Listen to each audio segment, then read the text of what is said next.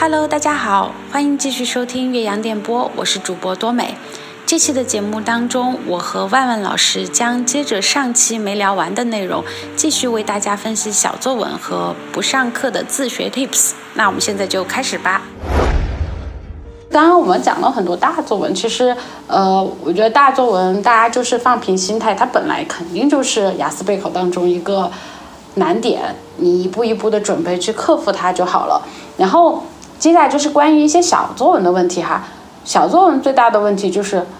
小作文那么多种，就是考的那么多，我怎么去很有效的备考呢？要背太多东西了，怎么办？对，小作文也是一个会让我们非常容易产生恐惧感的这种题目，因为其实就我个人而言，我上课的时候呢，我会将小作文大概分为七个类型。嗯，然后有同学说啊，七个，那怎么备考啊？其实大家不要慌，就是说，嗯，虽然它有什么。饼状图、柱状图、折线图，甚至最简单的表格，它说到底还是数字，嗯，对不对？所以说，其实你就把它当成是数字去处理，不要对它产生恐惧的感觉就好了。我真的很害怕，就是学生一来就跟老师说：“老师，我很害怕写这个，我看到这个就害怕。”那你真的要是。嗯，这种很容易遇到那种墨菲定理，你越怕什么越来什么。万一你最害怕的那个，结果他就考到了，那你不是只有瓜起？我觉得小作文的备考，就是我自己感觉哈，最快的方式其实就是大量的仿写。嗯，就是它是一个完全可以通过仿写就去提升写作能力的一科。你说它难吧，它也挺难的，因为呃，它可能图形看起来。花样比较多，但是你说它简单吧，它也挺简单的，因为它是一个完全可以在短期以内备考的出来的点，只要你使用正确方法，只要你就是下一点点功夫，我都不说这个作文你要下苦功，不需要，你就是需要去积累一些常见的句型，然后去注意一些特定的表达，不要去混淆。其实小作文我觉得还是。比较简单的一课，但我这么说，可能很多同学说，嗯，没有，并没有。那你可能需要去呃想一想，你自己的备考是不是方式出现了一些需要调整的地方？是的。那我们说完了，就是刚刚跟大家交流了一些，嗯，就是普遍大家存在的写作问题啊，还有就是大作文、小作文分别大家可能会问到的一些问题。然后呢，我也有收到一些同学。的问题就是，比如说他想要去自学，然后自学的话呢，该怎么去练习？嗯，第一种类型呢，其实我觉得我们可能就有很多同学，尤其是大学生，呃，很多同学都会想说，呃，我没有那么多的预算，嗯，就不是很想去报课，因为我们知道，其实雅思报课呢，呃，动辄就是几千上万，这个是非常常见、非常普遍的一个现象。你哪怕到淘宝上面去，或者在呃 B 站也好啦，你找到的那些资源，你要去报课，嗯，然后少则六七八千，多的话就没有上限了。因为我曾经遇到过一个在十多万的队对对对，在某个机构上了可能十一二万，然后还是只有四点五分的学生，我真的觉得。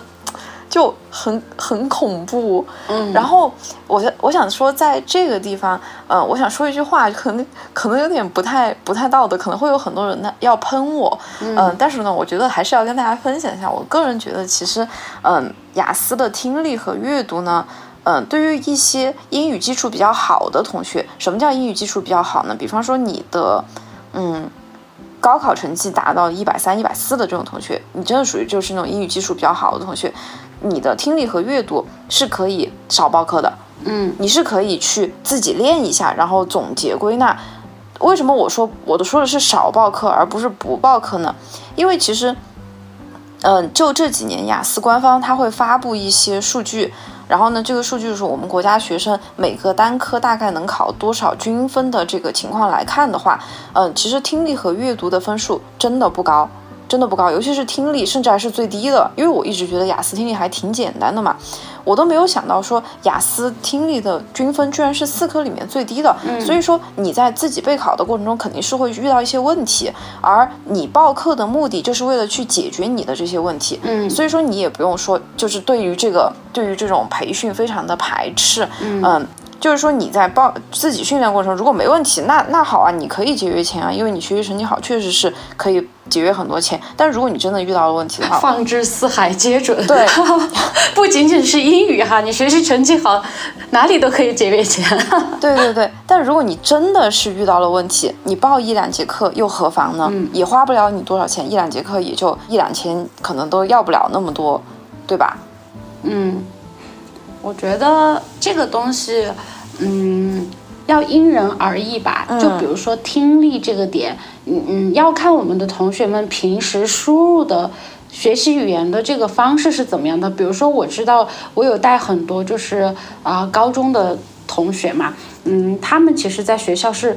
基本上没有机会去总是听听力的。嗯，就是他跟我讲。当然，这个可能有地域性的差异，或者是怎么样。我只说我听到的情况，很多同学都会跟我说，他在学校里面，老师都就是评讲卷子的时候都不会评讲听力。对对，在很多班级上面，所以为什么听力很弱，这是一个点，就是大家听的太少了。嗯。呃，可能这个跟我们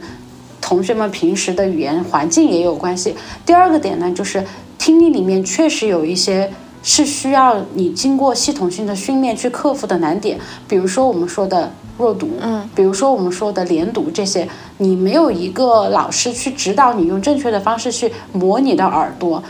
你可能会觉得这件事情很难以理解。我不是说你不行，你自己也可以备考，当然你自己甚至听说读写都可以自己备考备考，但是这个东西就很耗时，你需要在这个中间找一个平衡点，就。比如说，我就会遇到很多家长或者是同学来咨询我说：“老师，我就只想要一个六分啊！我看网上别人说六分也不难，那我是不是就可以不去报班？那你得看你的情况是怎么样的呀。”然后很多同学说：“那我就报一个那种线上的班或者便宜点的班，可不可以？”那你也要看你的情况是怎么样的。比如说你你如果真的是备考时间已经很很很着急了，你当然需要一对一的辅导。你不能把你的时间放在一个就是班课的环境里面，因为班课针对性太弱了。嗯，你需要你需要自己去找自己的问题，并且你需要有很有主动性，你才能够去克服掉很多东西。但是我们可能有部分同学目前为止没有这么强的自制能力，你对自己肯定是有一个评估的，嗯，对吧？我们也不是说你必须要报课或者是必须不报课，这个东西它是因人而异的，你要对自己有一个。怎么说呢？你要对自己有一个合理的分析。对，就我就接着多美老师刚刚讲到的说啊，确实这个真的要看个人能力的问题，每个人都很不一样。嗯嗯，可以部分学科吧，就是像听力、阅读这种，确实它客观题呢难度确实不是特别大，就是你轻松自己去备考一下，多练练，应该呃，如果你本身基础能力好，那没问题。但是我想补充的一点就是，我强烈不建议大家自学口语跟写作，真的是强烈不建议，因为这个真的会踩大坑。这个这个为什么我会这么说呢？原因是因为我第一次自己去考雅思的时候，因为我之前有跟大家讲过，就是我没有经历过雅思的培训的时候，嗯，去考过一次雅思，然后那个时候我已经。大学毕业了，嗯，就因为我在国外读大学，所以我自己觉得，嗯，我基英语基础还挺不错的，对吧？我待了那么多年了，我还工作过，然后。我就自己去考雅思，我的听力跟阅读是基本上可以考满的，但是我的口语和写作真的是，嗯，不堪入目，真的不堪入目，就是都两科都没有上七啊。有的同学不要觉得我凡尔赛，就是对于一个教英语的老师来说，上七真的是太必要了。但是我这两科是考，在我没有经过培训的情况下是考不过七的，所以我真的建议大家去选择一个比较靠谱的班，去上这个口语跟写作，这个真的很重要。那原因是什么呢？原因是首先第一，我觉得。嗯，口语跟写作，它这种输出类的科目其实很考察一个学生的思维能力。嗯。二一个就是你的语言运用能力和表达能力。有的同学说，我听力跟阅读已经很好了，我听了很多，然后我也看了很多，为什么我的口语跟写作还是上不去呢？这个问题其实你仔细想一下，它就没有很大的逻辑性啊。因为就好像你是一个长跑运动员，你一直训练的是耐力，然后我现在叫你去游泳，嗯，你你能跟那些专业的游泳比赛的运动员比吗？你肯定不行啊。所以说，其实。这个是很重要的，就是我真的强烈建议大家去报那个口语跟写作的班。你选择一个你自己觉得靠谱的、信任的机构或者是老师，你自己去试一下，真的会不一样。所以真的建议就是备考的同学，因为这个考试一次也不便宜，两千多，你不要花冤枉钱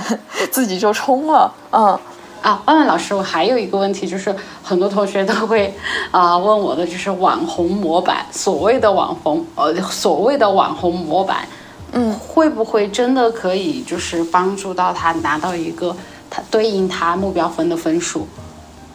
我说的不是普通的模板哦，是网红的模板。好的，就是说句实话，就是首先第一呢，我们从雅思它公布的我们国家的这个高分的呃这个人数来说，呃能写到九分的其实不是特别多，嗯，但当然就是全放眼全世界来看呢，其实九分，嗯能够写作达到九分的人也不是特别多，大大部分肯定都是那种 native speaker，就是那种他的英语是母语者，然后。所以九分的作文本身其实不是很多的，嗯，所以大家不要去呃盲目的相信网上你能够搜到的那些所谓的九分模板，因为这种九分模板很有水分，可能很大，而你作为学生你是没有办办办法去辨析说，OK 这个不是一个九分模板，嗯，所以这个是大家需要注意的一个点。第二个点呢，就有很多同学在阅读了这些高所谓的高分作文之后呢，然后就开始觉得自己也能写成这样。你就算读了，他既然能够作为一个网红的模板，或者是九分的高分作文，能够如此得到如此广泛的传播，那就说明它是有价值的，肯定是有我们值得值得我们学习的地方的。但是，请大家注意，你看了它，它也不是你的，你一定要去实际操作的把它写一遍，你才能够真正的学习到它这里面的一些东西。所以你看了，嗯呃，一个就要小心它到底是不是真实的。高分，比如说 band nine、band nine、band seven、band eight 这种，它到底是不是？二一个呢，就是就算大家看了，请大家一定要注意，自己要去写一遍，好吧？我觉得万万老师的这个分享其实是很真诚的一个分享，虽然他可能说这句话是很危险的一个发言哈，因为嗯，作为就是可能我们作为老师在那说什么事情你一定要报班是一个很敏感的话题，但是我觉得无所谓嘛，就是我觉得我们聊这些事情，每个人每个同学他会有自己的解读，呃，我觉得有呢，就是在时间上在预算上有有啊。有这个备考计划的同学，你就根据你自己的情况去分析，把我们的这些建议作为一个呃，就是一个参考的建议就可以了。然后呃，在雅思的备考的考生当中，有很大部分同学都是和我认识的这个同学一样的。就我之前有认识呃一个同学，他自己本身出国，他不是说家里面很经济条件很好的。呃，出国他不用去担心，其实他一直在勤工俭学，他是靠自己工作积累了很多年，而且他还有就是申请一部分的学生贷款，他才能够出国，所以他可能在语言的这个培训的阶段，他真的没有那么多的预算，他负担不起比较高昂的这个学习的费用，但是他的自控能力是有的，他学习的意愿也是有的，这样子的同学，就是我一直在想，我们有没有什么样的方式，其实可以帮到这些。他有能力自学，但是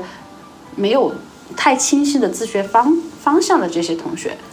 嗯，其实我们作为一线教学老师来说，我们自己内部在教研的时候也有讨论过这个问题，就是在学生或者是这个学生他的家庭，嗯，经济条件有限的情况下呢，我们怎么样在能能够帮助他，就是在有限的课时内。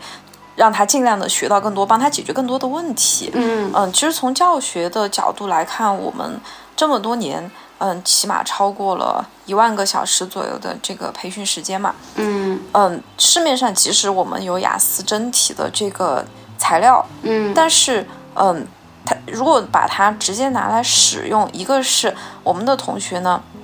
对它的难度把握是不清楚的。嗯，二一个就是他练习的时候是。没有一个方向和准线。嗯，比如说这套题我考多少分能够证实我的实力，或者那套题我做到什么样的程度，嗯，我是算是完全搞懂了。大家是没有这样的一个准线的，更不要提说像口语跟写作这样的一个输出类科目。嗯，在备考的时候呢，其实难度很大，就很多同学其实可能花了很多钱在口语跟写作的这个备考上面啊。所以我们其实嗯，可以把我们自己上课的一些讲义或者是材料总结成册，这样的话呢，可以帮助大家去嗯更加经济实惠、更加有效的。去进行这个雅思的备考，嗯嗯，这个事情其实我们下来可以好好的去商议一下。然后我自己本身也觉得，就是作为一个一线教学的老师，有一套就让我觉得很完美的教材，我会非常的 讲义吧，我会非常的有成就感。嗯，因为我其实这么多年备课，其实我们的教案一直在更新，但是我就是没有更新到一个就是我觉得最完美的版本吧。但我觉得这件事情很拖了很多年，一直没有完全百分之百去落地。有一个原因是，我觉得一个人可能真的还是有点搞不定。嗯，就是包括你的一些教板啊，就是呃，对不起，包括一些校对啊，这些可能需要大家的一个通力合作。但是其实上次我遇到那个同学以后，我就一直都在思考这件事情。啊，我们怎么去帮助一部分有意愿想学习的同学去达到他的目标分，就是做一个。老师来讲，我觉得是很有意义的一件事情。但这个我们后期可能从长计议，但嗯，也跟大家算是在这个节目里面先立一个 flag，就是给自己一点压力哈。呃，我们会去着手的认真考虑这件事情。后期的话，我觉得我们可能会推出一些自学的一些方案给到大家。当然，就是嗯，这个都要从长计议哈。不过也请就是。就是短期内有备考意愿的这个同学可以关注到我们的节目，OK，好。但是这个点我们其实说的有点远，因为对于近期要备考的同学，其实，呃，我觉得，嗯，可能大家会遇到一个问题，就是自己在备考口语也好、写作的时候，他还是需要一个人来领路的。嗯，这个时候。呃，我就建议大家可以去选择一下我们的那个写作的修改服务。就是如果是说你没有那么多的时间，或者是呃预算也好，或者是意愿去上课的话，你写作完全靠自己备考，因为你写出来你肯定觉得是最完美的呀。你可能没有办法那么好的自我去纠错。我觉得啊，大家可以去到我们的淘宝店铺啊去购买这样子修改服务，我觉得是会对大家的备考有很大帮助的。对，这里我想强调一下，就是我们做这个，嗯，就是写作修改的这件事情，因为其实，嗯，作为我自己而言，其实我有尝试过在淘宝上面去找九块九、十九块九，然后四十多，嗯，或者一百多，其实我我都有找过，嗯，总结下来呢，就是首先第一，这几个价位没有太大差别。可能九块九的那个他会写的稍微多一点，但是他写的下来就是他写的那些问题呢，对于我实际的提高来说呢，是嗯作用不是特别大。可能我要求的分数也比较高，包括我在小红书上也有看到很多老师就是在上面发说可以帮大家改分，但后面接接个爆大的但是，那这个但是是什么呢？但是我只接六点五分以下的，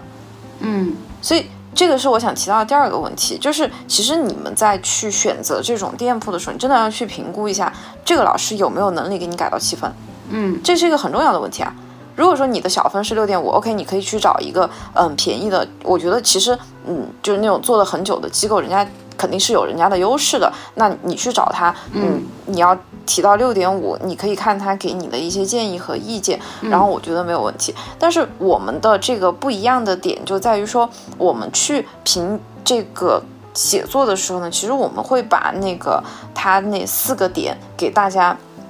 就是写作评分的四个大点呢，给大家更加的细化。因为说句老实话，嗯，我们让同学去看他的这个 marking criteria，就是这个打分的标准，嗯嗯，他有的用词和用语说的是比较含糊、比较模糊的。因为如果他在雅思官方在出这个东西出的非常详细、非常非常详细，你知道他是要你干什么的话，嗯，那所有人都可以上七，所有人都可以上八，甚至都甚至都考满分了，嗯，那那这个考试还有什么意义呢？所以其实。我们对这个嗯考试的研究，就是不管是学生的作文也好啦，或者是嗯他们试考的情况，包括我们一些老师的试考情况，我们都有综合起来拿来分析，然后总结出了更加细致、更加标准的点。也希望我们的这个嗯评分服务能能真实的帮助大家在写作上面有所提升。嗯。嗯，就是如果有同学真的呃选择了我们的这个呃写作修改的话，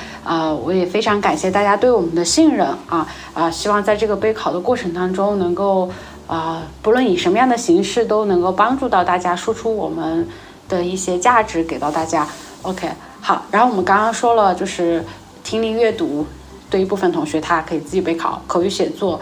建议大家就是可以跟着一个老师系统的去学习，然后我们也有提供给修改的服务给到大家。